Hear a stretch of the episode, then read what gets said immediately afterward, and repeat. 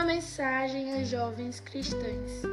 Considere todas as fases de sua vida como importantes, porque todas elas são vividas diante de Deus. Não use de sua mocidade como um pretexto para viver em insensatez. Você é chamado para ter um comportamento correto e um pensamento certo agora, não daqui a uns anos.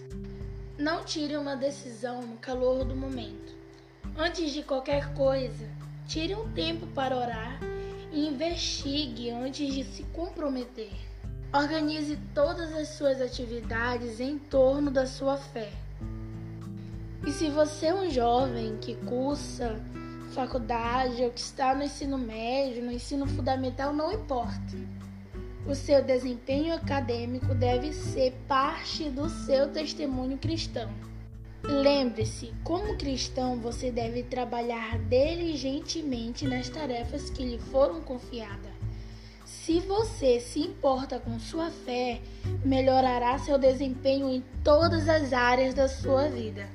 E Deus é capaz de conceder sabedoria ao seu povo, não apenas aquelas sabedorias que diz respeito às coisas espirituais, mas também todo tipo de literatura e aprendizado, assim como ele fez com Daniel. E por fim, treine a sua fé de uma maneira diligente, como está descrito na Bíblia, como soldados, e lute, prossiga para o alvo e eu torço por você.